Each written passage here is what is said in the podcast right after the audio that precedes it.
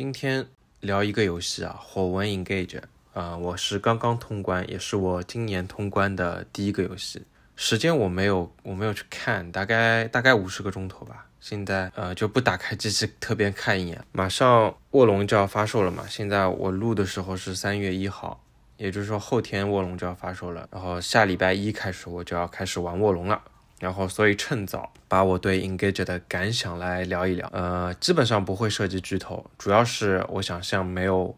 玩过这款游戏的，然后喜欢战棋的玩家来强烈安利一下啊。然后玩过的也可以一起呃听一下，就是我对它的感想。有，因为我个人来说，我战棋我很喜欢战棋，但是我又很菜，我不太精于这种计算。但是对我我这种强迫症加完美主义者来说，这实在太错误的点了。虽然它很干，但是我特别喜欢战棋。然后说到剧透啊，这个游戏其实本身的侧重点也不在剧情上，剧情就可以可有可无嘛。就你可以玩的时候全部跳过所有的剧情，全部的对话全部跳过，也可以。但它还是好玩，还是就是这种游戏。我一周目基本上剧情没有跳过，但是对话基本上。除了感兴趣的几个角色啊，全都跳光了，包括什么帮文章式的对话、角色之前的对话，基本上能跳的都跳了。剧情我还是看了看，不然一周目也太不尊重了吧。啊，当然剧情我觉得也就我个人来说还可以啊，虽然演出上有点尴尬，但是但是剧情本身我觉得是就任天堂的一贯水准嘛，也。任天堂本来游戏也没没有什么剧情嘛，然后我说一下这个游戏的结论啊，就我对它的评价，就 Switch 发售了那么多年啊，这就是我一直在等的战棋游戏，就我找到了我小时候玩《三国志曹操传》的感觉，就每一关都经典，绞尽脑汁的那种感觉，就每一个选择都充满着重新玩一遍的欲望，然后甚至让我感觉这个游戏。我可以永远玩下去，就像经典的《三国志·曹操传》对我来说一样。然后我从几个点开始说啊，第一点，我想我想先说说这个游戏的评分。呃，首先就是我我看 MC 的均分是八十三，这个游戏，然后火纹 Engage 的前作《风花雪月》的均分是八十九，那看分数上面它还是有差距的嘛。我先插一点我对《风花雪月》的评价，我觉得这个。八十九分绝对是很中肯的，离九十分的大关门槛呢，确实是差一口气。它的剧情和养成部分，就结合它战棋的玩法，确实是战棋类中的天花板了。但是它横向对比 JRPG 的剧情，就其他像像勇者斗恶龙啊，像现在的呃女神异闻录啊，他们的剧情，那似乎。那个风花雪月五年后的剧情啊，确实是还是差了一口气，就后期的剧情没有那么精彩，没有把前面铺垫的那么多全部展现出来。剧情它对于战棋来说，它其实是有副作用的，因为很多战棋玩家他不想看这些东西，他就想一场接一场的战棋，中间配置下队伍，你叫他一个个对话，一个个去送礼，一个个看剧情，他不要玩这种东西。除非你做到极致，像像 P 五一样，像《女神异闻录五》这样，因为像《女神异闻录五》的，它的日常已经已经快比迷宫本身好玩了。P 五的迷宫其实是比较煎熬的。那那你除非你做到 P 五这样的剧情的高度，但是《风花雪月》的剧情和养成呢又没有到这个高度，很接近，但是差差那么一口气，因为它还要做，就是它没有它没有那么多的。时间和成本来拉到这么样一个高度，他拿到这个分数呢？他因为他结合养成，结合三个国家的玩法，对于战棋来说是一个重大的突破，这是游戏类型上的创新。之前战棋没有这样的，再加上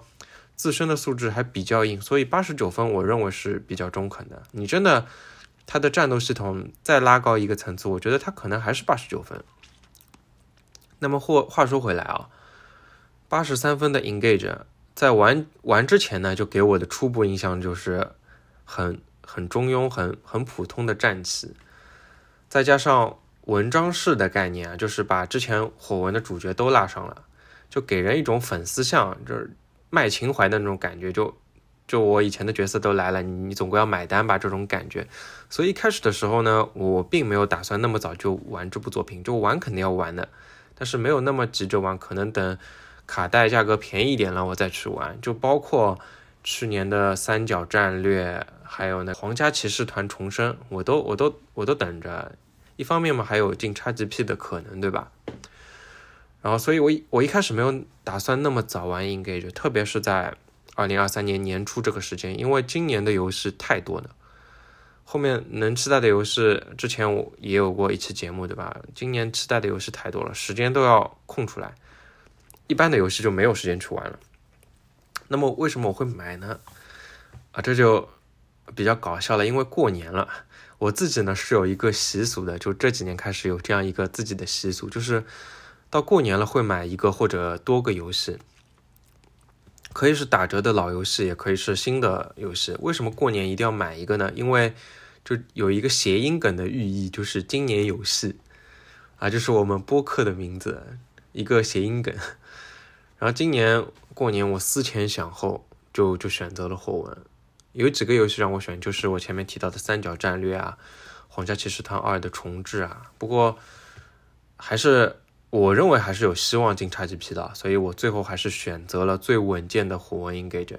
哪怕玩下来感受一般，那通关了卡带还可以回一下血，对吧？回到评分的话题啊，八十三分确实不高，但是我现在通关之后，呃，对我来说就是它给我的玩之前的早期印象完全不同，就对我来说评分多少已经不重要了，这是一款战棋的经典之作。它的内容深度啊，关卡设计值得战棋迷一遍遍的玩。那么我就从内容深度和关卡设计这两个大方面来聊一聊。首先说一说它的游戏深度啊。说到游戏深度呢，那就要来聊一下。首先不是怎么个深度法，就是它有多少个维度来来做这样深度的内容。第一个就是角色的数量。我没有一个个数啊，那估计可用的角色可能有三十几个，甚至到可能有三十几个吧，应该不到四十个。然后最终成型的队伍是十四个人，也就是说，你要把所有的角色都练到后期，你至少要玩三周目。前提还是你你练的方向对啊。那有有的朋友就会说，那我练强的角色不就好了？关键就是我不知道哪个角色强，除非你看攻略啊，那是另外一码事。但是这也是削弱这个游戏体验的嘛，因为你看攻略了，你就没有没有底了，你什么都知道了就没有底了。你在不看攻略的前提是你你不知道哪个角色强的，你看能力值吧，他有个角色状态，就是这个角色状态好的时候就有一个向上的蓝箭头，这时候他的能力值是上升的。状态差的时候就是一个向下的红箭头，这时候能力值是下降的。然后能力值是有成长性的，有的初始能力很高，但是成长的很慢，就像就像那个老头骑士一样，名字我忘记了，就是标准的保姆骑士。有的初始能力值很垃圾，但是练到后期就是神。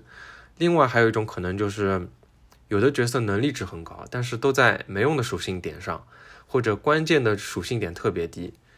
有的角色属性点总体很低，但好钢都在刀刃上，导致角色反而特别强。就像帕涅托涅，他的总体角色属性点很低，但是基本上都在战斗战斗上面，所以导致他就是后期的神。然后不同角色选择不同职业的成长率也不同。总而言之，就是靠玩家自己玩，不看攻略的话，不打个几周目是玩不明白哪些角色强，哪些角色弱的。甚至说，现在各种视频网上的攻略啊，这个角色强，那个角色强，成长性怎么怎么样的，把你数值一拉，我我觉得很难判定是不是就数值一拉，脑袋一拍脑袋得出的结论啊。第二个维度就是职业，现在机器不在身边，我粗略估估各种基础职业、高等职业、专属职业，可能有六十六十几个吧。我我到通关了很多职业都没用过，角色的维度和职业的维度这两个数字一乘，那就已经是一个很大的数字了。职业又是一个很立体的维度，就比如说我们主角刘克神龙的专属职业是神龙之王，然后满级之后面临转职嘛，你可以转为其他高级职业，也可以再转神龙之王，就是神龙之王转神龙之王。然后基础职业也可以横向之间的转职，不同职业的被动技能也有不同，属性点的成长也不同。然后它属性点上面还有补正，这个又是很很复杂的计算了。嗯，你你如果一个普通玩家你不看攻略，你想要要去去看这里面的具体的数据，你要不断的回档，然后你要不断的角色要练到后期，是一个非常巨大的工作量。角色的每个职业的选择带来的成长是千变万化的，然后并且我这里我说一下他的职业设计啊，本作的在职业设计上面，我认为是非常成功的。我的标准很简单，就是没有一个职业是垃圾，你没有一个职业是哦，我这个职业马上要转掉，我我不能玩，没有一个职业是垃圾，没有一个职业就是哦，我看到我不用。没有一个职业是这样的，也没有一个职业可以逆天到把游戏玩坏。我所有角色都喜欢这个职业，就像《风花雪月》里面有一个强盗嘛，法师也有一个职业，就是你所有的物理职业都必须转成转到强盗，再转出去，因为它有一个被动技能是非常逆天的，好像是每次攻击都增加六点伤害。像 Engage 这一座，反正我玩到通关，我是没有发现这样一个职业的。每个职业都要用，你需要。你需要枪，需要剑，需要斧头，然后需要弓箭压制飞行单位，需要法师，然后也需要小偷来上毒、上来输出、来开锁什么的。然后新增的一个僧侣的职业，它除了治疗，还增加了群体防御这样一个重要的技能，来保证了它的出场率。这个僧侣职业也加的非常好，虽然虽然我用不来啊，我我我后面基本上没有没有这样的职业，但是我一周目。很多东西都都不太懂。如果开二周目的话，我肯定要肯定要选一个角色用僧侣职业，因为你这个角色你没有办法第一时间你就知道，我就一周目来说，你没有办法第一时间就知道我最后成型的队伍是什么。就有的角色刚开始很用着很强，然后慢慢的、慢慢的，你发觉他砍不动人了，而且被人家碰一下就就被秒掉了。但这时候。然后突然有可能又加入了新的角色，新的角色你用起来很强，然后就可能把之前的角色淘汰掉了。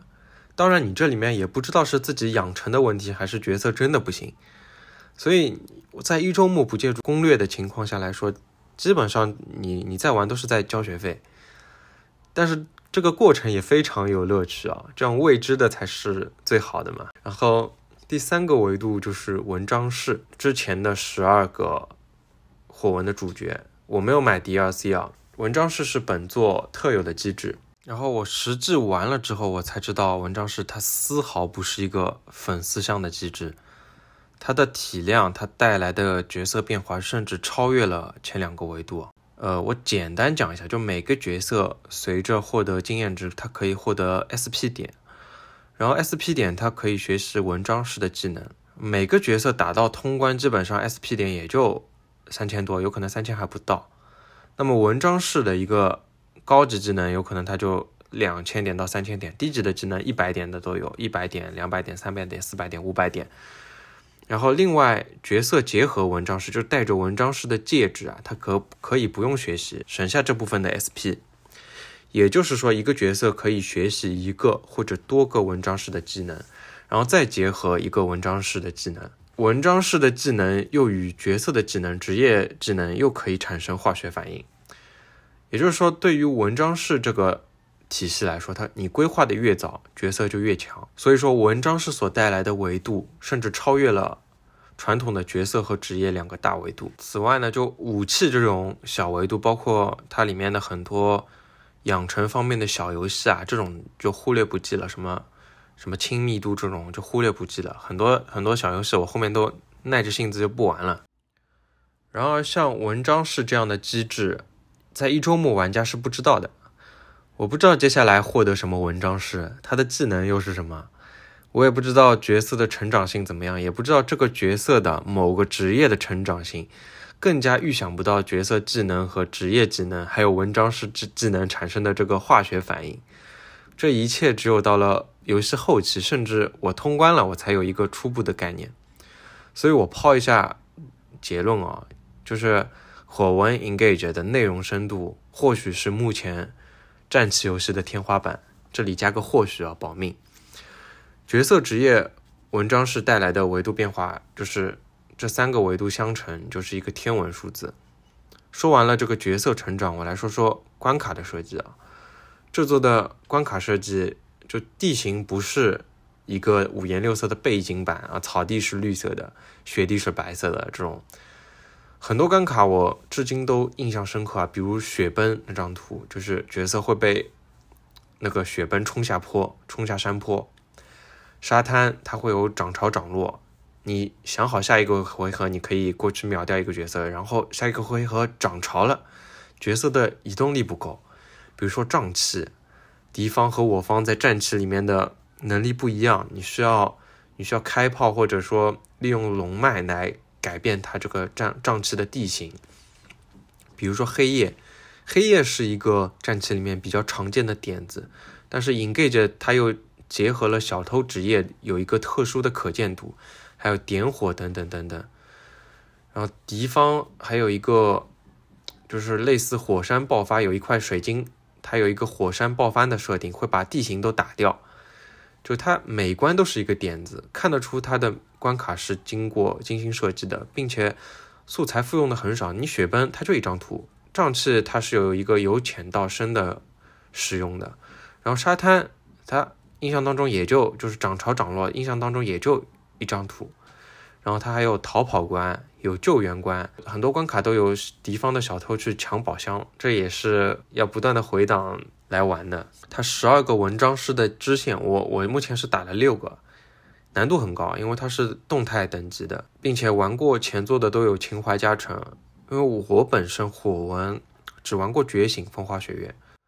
所以我加成的部分还比较少，就情怀加成的部分还比较少。但是这样我还是玩的比较开心的。另外插一句啊，它支线的奖励都是很丰厚的。首先，呃，支线角色基本上都很强。都是可以玩到大后期的，然后另外文章师的支线通关后，文章师的那个羁绊等级会达到二十级，这是巨大的加成了。正常来说，它的上限是十级。对我个人来说，因为我我的情怀加成比较小嘛，然后觉醒的时候也是草草就通关了一下，然后觉醒的那那个关卡我一点印象都没有了。但是玩到风花雪月的地下墓地那一关，我真的是感觉回到玩风花雪月那段时光了。就感觉是苏蒂斯在陪伴我战斗的那种气息都回来了。二十六关主线和十六个支线都有自己的特色。然后从角色设计上来说，本作有特色的角色也非常多。毕竟火纹的立身之本就是角色嘛。然后先说主角就是杀马特的发型，但是很有意思的是，就打到最后，我竟然觉得我还看得挺顺眼，甚至觉得还有点帅。弓箭手二王子。呃，也比较有意思，就可以看得出他想营造一个就是很反差的角色，就有一个专属的下跪的动作嘛。然后小偷尤娜卡很喜欢，就人小鬼大，对吧？艾比公主这个太强了，花月、帕涅托涅、梅林这些角色都很有意思。梅林对吧？我第一次看到我都震惊了啊，玩的那么开，这个尾巴对吧？很有意思啊，包括几个反派角色也很有意思。另外有一点，我想单独拎出来说，就是他战斗动作做的太好了。就以前战棋我都不看战斗动画的，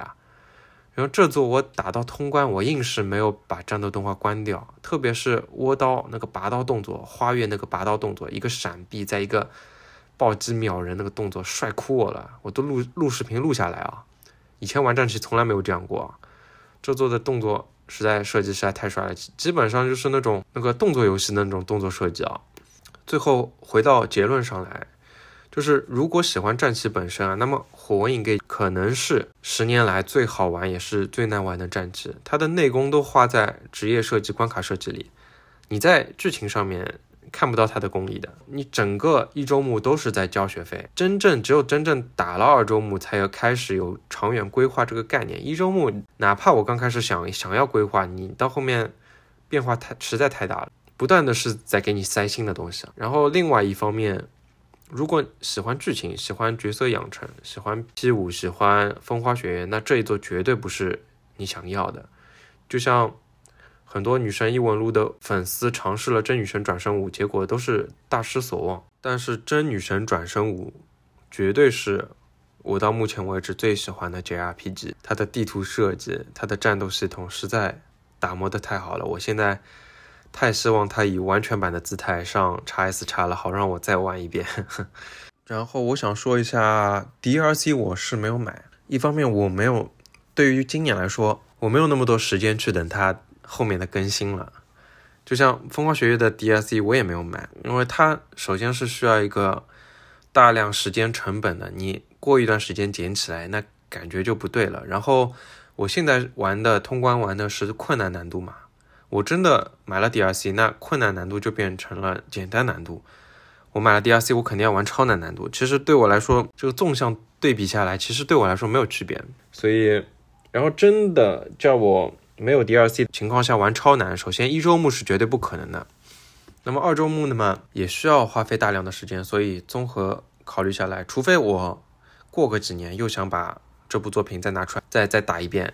然后为了有点新的感受，我可能会到时候买 DLC，不然我这个 DLC 可能不会买。我也没有没有那么多的时间，就把它一直打到更新 DLC 更新完。包括《异度神剑三》，我之前是买了 DLC 买了机票，但是到现在已经已经有半年的时间了。我这个《异度三》已经已经差不多已经差不多忘记了，除了除了几个主角大致的剧情还记得，但是战斗系统基本上已经忘得一干二净了。然后我现在可能因为我我支线是文章式的。十二个支线我打完了六个嘛，可能剩下六个我还会再打一打，因为它它每一关的设计都给人耳目一新的感觉。然后就是通关的奖励，通关在当前这个存档下是有一定的奖励的，我可能会把它用一用，然后角色可以能力再拉一拉。这里我再想说一句啊，他的二周目竟然完全没有继承，就连通关后在该存档内的奖励。他在二周目再开的时候，竟然这点奖励也没有，就是降低了玩家玩二周目的动力嘛。希望他后面会对澳洲木的奖励有一些有一些变化，有一些更新。啊，最后一点就是你想到哪里聊聊到哪里了，就是前面提到的小游戏，就比如说飞在天上打射箭射箭那点东西，我基本上就玩了一遍，我实在没有耐心玩这个东西。然后俯卧撑刚开始前面十几章还在玩，后面我也开始不玩了，哪怕这点属性点我不要，我也都不要了，不要玩了。然后包括包括就是钓鱼，我基本上就玩了一次，后面我也不想再玩了。包括他过场中到处捡东西，我后面就捡那个牧场里面那些狗掉的银矿石，地图左上角那些那个庄园里面掉的树果什么，我已经完全不捡了。就它的过场就是散步模式，我觉得对于不想不想要散步的人来说还是有点冗长。你因为资源是有限的，资源很少，你真的不捡吧，又觉得到时候资源可能会不够。你真的要捡吧，实在是太费耐心了。然后抽卡和联机模式，我我基本上没有没有怎么玩过。这一方面我我没有什么发言权啊，也不太懂。我基本上都是离线状态下打完的，就是早上通勤的时候，来回两个多钟头，在地铁上面，基本上两个钟头就像就像二十分钟一样。说到这里，我就展望一下未来啊，那么。如果说有风花雪月那样的剧情，不一定要带当中的角色养成元素啊，就是这样史诗般的剧情保留着，然后再加上 engage 的玩，就是如果这两部作品的优点可以结合，因为这两部作品虽然都是火文那，但是他们是完全完全不同的作品，完全风格不同的作品，他们的侧重点什么的完全不一样。如果下一代有这样一部作品，可以把这两座的优势结合起来，那我觉得。可能会是一部划时代的火焰文章，因为根据传闻，这一座火焰文章，它这个红蓝发色，我印象当中是在去年，有可能是去年上半年，甚至前年的时候就已经泄露了。这一座火焰文章是很早就做完了，然后下一座火焰文章肯定，我我认为现在已经是在开发中了，而且肯定是放放在新机型上的，所以我希望下一座的火纹可以不用那么那么赶，就是把。不光是战斗方面的打磨，包括剧情上面的打磨，都按照最高的标准来做。因为他们现在已经有了前两座的做的测试，我觉得以现在的实力是可以做得出最好的战棋游戏的。火纹不太需要卖情怀啊，因为你面向的是 NS 现在超过一亿的这样一个玩家群体的体量，甚至来说，你把过去的角色放进去，反而对现在的新玩家、广大的新玩家来说是一个扣分项。基本上就想聊那么多了，然后礼拜五去准备去散散心，在高铁上面，我也打算就是把剩下几个文章式的外传给打一打，应该是一会是一段很幸福的时光。在微信上面看看朋友打卧龙的光景，看他们直播打卧龙。哎，最近今年真的是太幸福了。作为作为一个普通玩家来说，是太幸福了。昨天是刚刚公布了《艾尔登法环》的 DLC 正在开发中，哇，太期待了。那今天基本上就这样。